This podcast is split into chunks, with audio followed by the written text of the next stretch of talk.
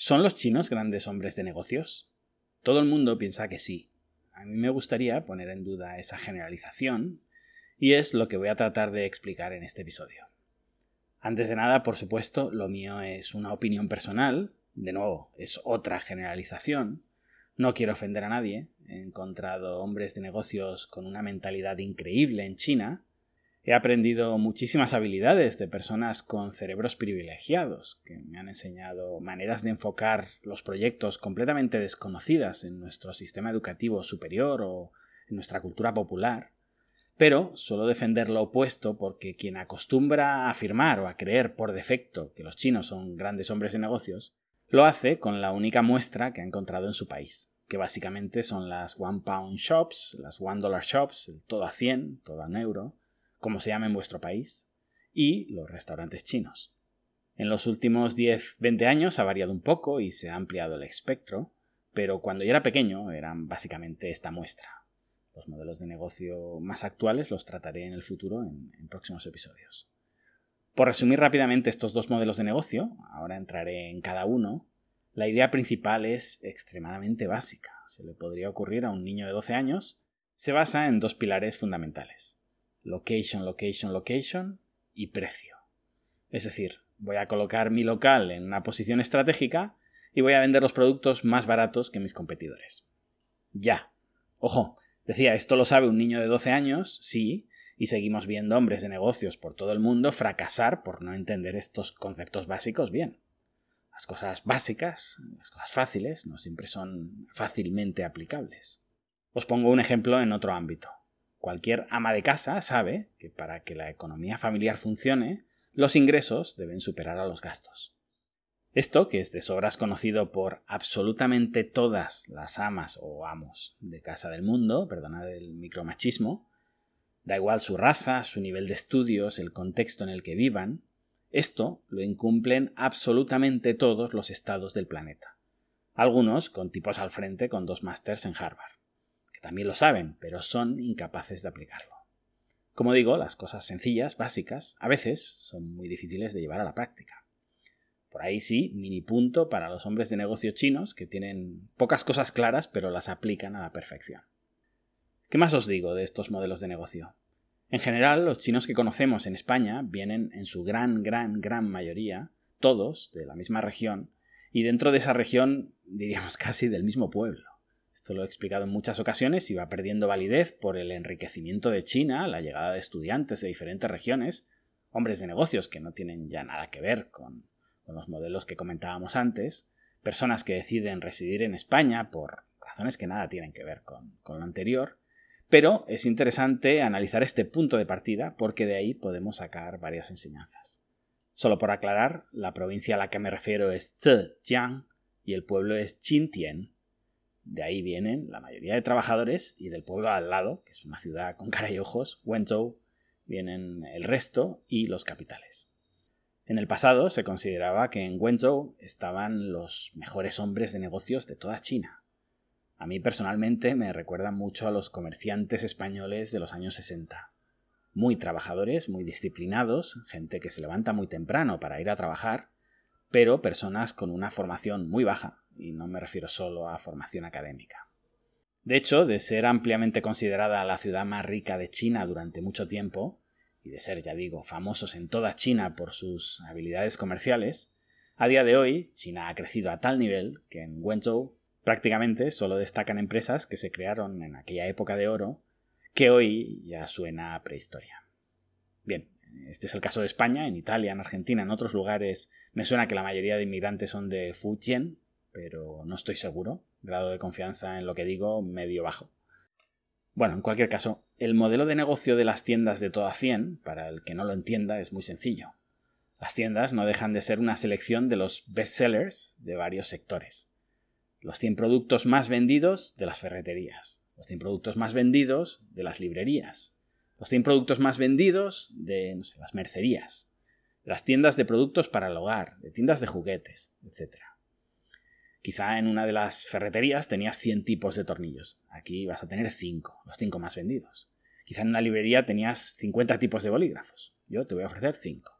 Si quieres una libreta para apuntar, aquí tendrás una. Si quieres una con la foto de Mafalda, el espiral rosa, forma paisada, etc., pues si te compensa, vete al centro donde queda una librería, a las demás, las del barrio, las hemos reventado porque tener permanentemente stocks de todo para poder darte soluciones, pidas lo que pidas y tener productos que me piden una vez al año es antieconómico.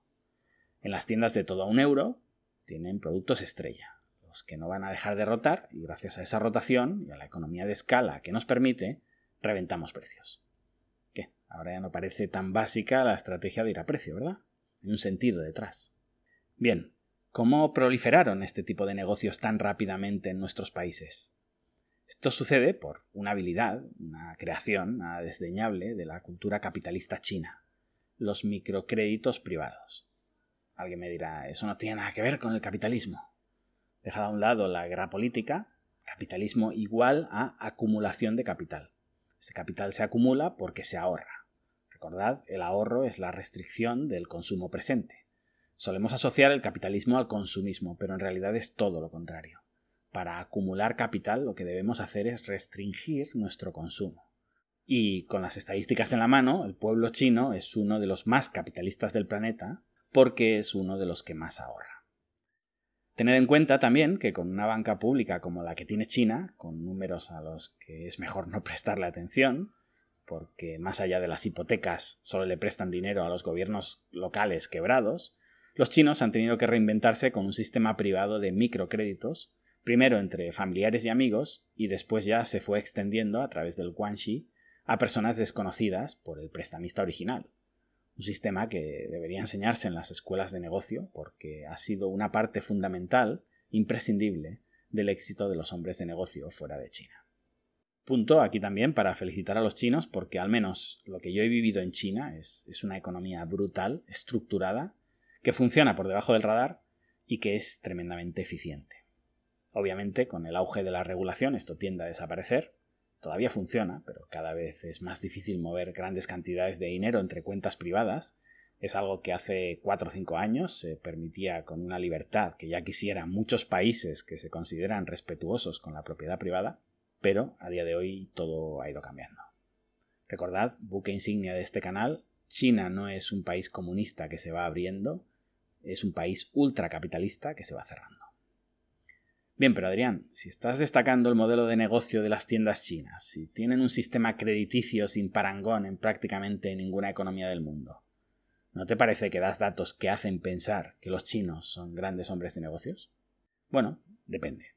El sistema de microcréditos para viajar, emprender, etc. es cierto que tiene muchísimo mérito, pero se crea de forma natural para solventar un problema de sobreregulación estatal. No creo que nadie en Venezuela naciera con la vocación de vender papel higiénico en el mercado negro. Es una necesidad que deriva de una planificación top-down de los recursos defectuosa. Si Uber existe es porque la regulación estatal crea lobbies de poder que pueden marcar precios que nada tienen que ver con el precio de mercado que marcaría un intercambio voluntario entre conductor y pasajero. Y en esa brecha entre lo que el mercado cree que es justo pagar por algo y lo que el sistema te impone, acaba habiendo personas que arbitran obteniendo un beneficio en ese espacio creado artificialmente. Con respecto al modelo de negocio, sí es cierto, es muy bueno, su éxito ha sido indiscutible, pero como vemos hay una variación mínima de tienda a tienda, de ciudad en ciudad. Son auténticas fotocopias. ¿Por qué? Porque el gran hombre de negocios fue el que lo inventó en primera instancia. Los propietarios de cada una de las tiendas solo copian como si de una franquicia con un manual de instrucciones rígido se tratara. Hacen lo que le funciona al de al lado y no tocan nada. Recuerdo la sorpresa de los que me comentaban hace años que los chinos se estaban empezando a quedar con bares y no le cambiaban el nombre ni nada. Si antes se llamaba Bar Pontevedra, se sigue llamando Bar Pontevedra. Siguen sirviendo pulpo a feira, pero ya no está el señor Piñeiro, aquel que gastaba tan mala leche, Ahora hay un chino que casi no habla. Pero no ha cambiado nada. ¿No os parece que si fueran grandes hombres de negocios harían cambios sustanciales en lugar de quedarse con un comercio completamente ajeno a su cultura? No sé. Nosotros quizá es que pensamos que lo sabemos todo. Es muy de sangre caliente mejorar los negocios de los demás. Pero cuando estamos en una terraza y, especulamos con adquirir ese negocio, hacemos diez mejoras en un minuto Yo agregaría tal tapa, yo incluiría la bebida en el menú, yo empezaría a hacer delivery. ¿Cómo es que este restaurante leonés no sirve cecina? Yo vendría solo para eso. Después la realidad nos pondrá en nuestro lugar, pero la mayoría de personas no queremos solo un traspaso para continuar trabajando como lo haría el anterior propietario. Queremos agregar nuestra impronta, hacerlo nuestro y que se vea algún tipo de diferencia. Las tiendas de todo un euro eran fotocopias una de la otra, además de porque el modelo de negocio ya viene articulado por los mayoristas, un día os hablaré de, de esos mayoristas que tienen naves gigantes en las afueras de las grandes ciudades, pero por no desviarme, aparte de que te lo dan todo hecho, como decía, casi en un modelo de franquicia, pasa porque los chinos se copian entre ellos. A veces parece que solo nos copian a nosotros. No. En cuanto prolifera un negocio que triunfa en una ciudad, lo fusilan 500 más. Pero es que lo hacen en la misma calle, enfrente del original. Es esta idea de la economía de mercado donde todos los sectores tienden a tener el mismo beneficio, porque en el momento en el que un sector cosecha beneficios superiores, hablo siempre sin intervención estatal desincentivadora, en un mercado ideal, que, que en muchos ámbitos es lo que hemos tenido en China en estas últimas décadas, si se produce una acumulación anómala de beneficios superior a la media, automáticamente hay un vuelco sensacional de capitales hacia ese sector hasta saturarlo, provocando el quiebre de algunos, de los últimos en llegar, y consolidándose en rangos de beneficios similares al resto de sectores. Es la ley de la oferta y la demanda, nada más. Quizá en ocasiones pongo ejemplos muy simples, muy poco académicos, pero me sirven para que mis alumnos o, las personas con las que tengo mentorías me entiendan a la primera. Voy a intentar que no suene peyorativo. Las tiendas de todo a un euro te ganan como cliente por precio, pero no están especialmente limpias, el tipo de caja no habla bien tu idioma, está mirando la tele mientras compras, tiene la tele a tope, que además al estar en chino molesta, si les haces una pregunta sobre dónde está lo que buscas en muchas ocasiones no saben ayudarte, vamos, es el manual del anti-marketing. Que, ojo, yo soy un inmigrante, admiro muchísimo su esfuerzo y las dificultades que tienen en una cultura tan distinta a la suya, la mayoría de ellos hablan mejor español que yo chino, pero justamente yo no me pondría de dependiente en una tienda en China, contrataría a un local. ¿Qué sucede? Que esto para ellos no es importante. Y no es importante porque ganan por precio. Si gano por precio no necesito ni siquiera ser amable. No digo que no lo sean, digo que no lo necesitan y lo saben. ¿Cuántas veces has dicho, yo en esta tienda no compro más? Y acabas volviendo. ¿Por qué? Uno, está debajo de casa y la otra te queda dos calles, y dos, porque son más baratos que la librería. ¿Tener un precio bajo los convierte en grandes hombres de negocio? Para nada, todo lo contrario, la ventaja te debilita. Los chinos son excelentes asimilando sistemas y reproduciéndolos, pero los quitas de una buena localización o de tener el mejor precio, y muchos de ellos, no digo todos, son incapaces de competir. Estoy generalizando y concretamente hablo de los modelos de negocio que conocéis los que no habéis venido nunca a China. Bueno, y para negocio repetitivo, incansable, los restaurantes chinos. Aquí también me tengo que renovar porque por suerte cada vez hay más opciones diversas.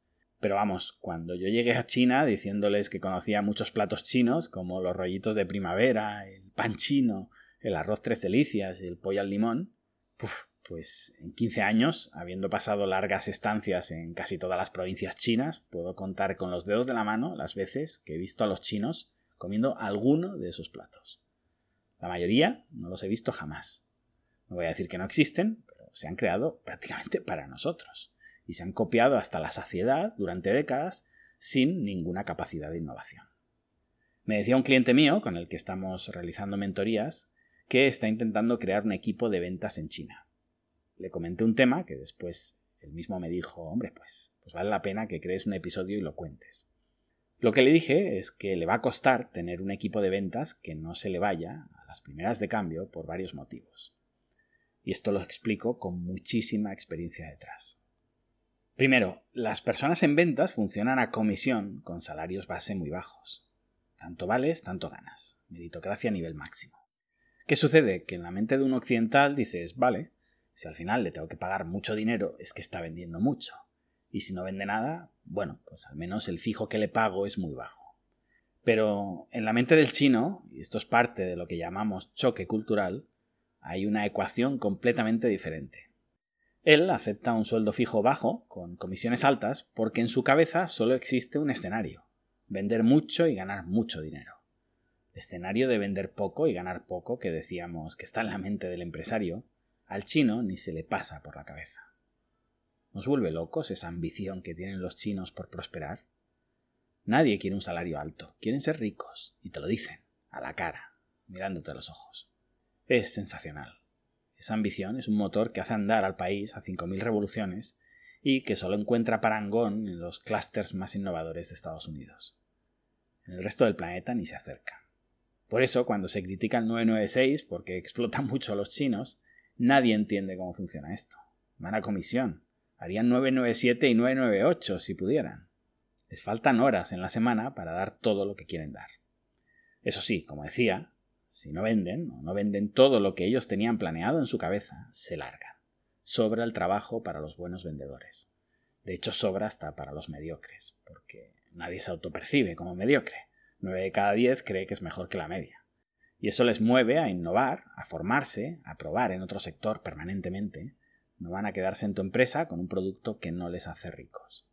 Y le comentaba a mi cliente en la reunión, cuando tú le des el precio de tus artículos a tu vendedor, si es bueno, antes de salir de la oficina el primer día, mirará por internet todas las empresas que están vendiendo el mismo producto que tú, comparará precios y mirará si es competitivo. Si es bueno, decía. Si no lo es, si es nuevo, saldrá el primer día con su maletín y la ilusión de un niño, y por la noche, cuando vuelva a la oficina, tras seis reuniones, ya tendrá los datos. Y si es más caro que la media, al día siguiente no volverá a la oficina. Ni finiquito ni hostias. He tenido empleados que han desaparecido a las dos semanas He tenido que perseguirlos para pagarles los días trabajados. Mi principal cometido en la formación que le doy a mi equipo de ventas es que se puede vender sin tener el mejor precio. Que si hay 10.000 empresas vendiendo un producto, solo hay una que tiene el mejor precio. Que se van a retirar cada vez que ellos no son el elegido, pues 9.999 no tendrían equipo de ventas. También les digo que el cliente que ganes por precio siempre lo perderás por precio, porque siempre habrá alguien que en algún momento mejore tu precio. No debería ser el argumento principal de una venta, pero realmente cuesta mucho. Les pregunto también muchas veces eh, si han pagado alguna vez un producto por el triple del mejor valor del mercado. Te dicen que nunca. Y entonces les preguntas por el bollito que recubre una hamburguesa en el McDonald's por el parking en el centro comercial de moda o por la botella de champán con la que intentan impresionar a sus amigos en, la discoteca, bueno, quizá es un poco osado decir que pagaron el triple de su valor. En algunos casos pagan hasta 10 veces su valor. En fin, en ocasiones la formación sirve y entienden que tenemos más argumentos que el precio, les convences y siguen trabajando para ti dos semanas más. Pero, si no tienes un buen precio, se acabarán marchando. No porque no crean todo lo que les cuentas, sino porque saben que sobra el trabajo y si siguen buscando van a dar con una empresa que sí les ofrezca un producto con el mejor precio. Todavía quedan nichos por cubrir en China, con lo que en tu empresa están perdiendo el tiempo. Claro, siempre les digo que si tuviera el mejor precio no les necesitaría. Tendría distribuidores haciendo cola en la puerta de mi oficina. Que jugar con el mejor precio es trampa. Uno demuestra ser un buen vendedor cuando vende lo que los demás no son capaces de vender. Si solo puedes vender lo que sería capaz de vender todo el mundo, no me demuestras ser un gran hombre de negocios. Me demuestras que al primer inconveniente te caes. En fin, esta es un poquito la idea del, episodio, valorar muchísimo las virtudes que tienen los chinos como hombres de negocios, pero a la vez criticar que, que solo saben vender si ganan en precio a los demás. Con esa mentalidad, durante muchos años, el objetivo ha sido siempre optimizar los sistemas productivos para abaratar y después jugar con márgenes extremadamente reducidos porque en su cabeza hay un pensamiento circular. Vender más barato para vender más, para vender más barato, para vender más. Imaginad que tenemos un producto, unas gafas, cuyo coste de producción es un dólar. Y el precio de venta de dos fábricas que compiten es de 1,20. Ganan 20 céntimos por vender las gafas que ambos producen. Cada uno tiene un cliente que compra un millón de gafas. Y uno de ellos piensa, Solo gano 20 céntimos, pero si bajo los precios y las vendo por 1,15, parece que ganaré menos, pero le robaré el cliente a mi competidor y entonces en lugar de un millón venderé dos millones. Él se arruinará, yo compraré más y mejor maquinaria, creceré, etc. Eso está muy bien, pero esa competitividad extrema es justamente una de las críticas más comunes del comunismo a los sistemas productivos capitalistas. Llevará ineludiblemente a esta empresa a jugar siempre al límite del precipicio. Por eso, aunque le hayas hecho 10 pedidos a una fábrica, lleves 5 años trabajando con ellos y el jefe te haya invitado a la boda de su hija, el día que fallen y una producción salga mal, no te pueden devolver el dinero. Van tan al límite que un solo pedido que les falle les arruinaría, con lo que entre perderte como cliente y devolverte todo el dinero, sintiéndolo mucho, optarán por perderte como cliente. En fin, este es solo un ejemplo, tendría más procesos o estrategias en los negocios que me reafirman en mi idea de que en muchos casos personas de éxito que pensamos que son muy inteligentes cuando entiendes su modelo productivo o su forma de cerrar tratos, no me parecen grandes hombres de negocios. Si queréis más ejemplos, hice un vídeo sobre Shein, que os dejaré linkado aquí. De nuevo, precio, precio y precio. Regalar muestras a influencers y luego barrer a los competidores vendiendo con márgenes irrisorios para quedarse con una cierta cuota de mercado. Bueno, Shein, que triunfa, sale por la tele, los otros 50 que se estrellaron no los vemos en un ejemplo perfecto de sesgo de supervivencia. Lo mismo hicieron en su día con el sector de los móviles, hoy no, hoy las marcas asentadas ya innovan, pero las que nacen y quieren crecer rápido lo fían todo al precio. Las marcas de coches con las que intentan inundar el mundo igual. Ojo, no digo que los chinos solo produzcan basura, un concepto contra el que llevo peleando más de una década. Si les pides que te produzcan el móvil más avanzado del mercado, te lo producen sin fallo, a la vista está. Si necesitan llegar a la luna, llegan y en la mitad de tiempo que tú. Pero, mayoritariamente, no en su totalidad, pero sí mayoritariamente, cuando quieren ganar una concesión de un puente en África a sus competidores, por cambiar de sector y no hablar solo de productos de consumo, todavía en muchos casos te encuentras con ese empresario tradicional hecho a sí mismo que piensa que el precio no es que sea lo más importante, es que es lo único importante. Y hasta aquí. Hoy os voy a dejar con un proverbio chino que relata muy bien ese incansable espíritu emprendedor. Si te caes siete veces, levántate ocho. Gracias y hasta pronto.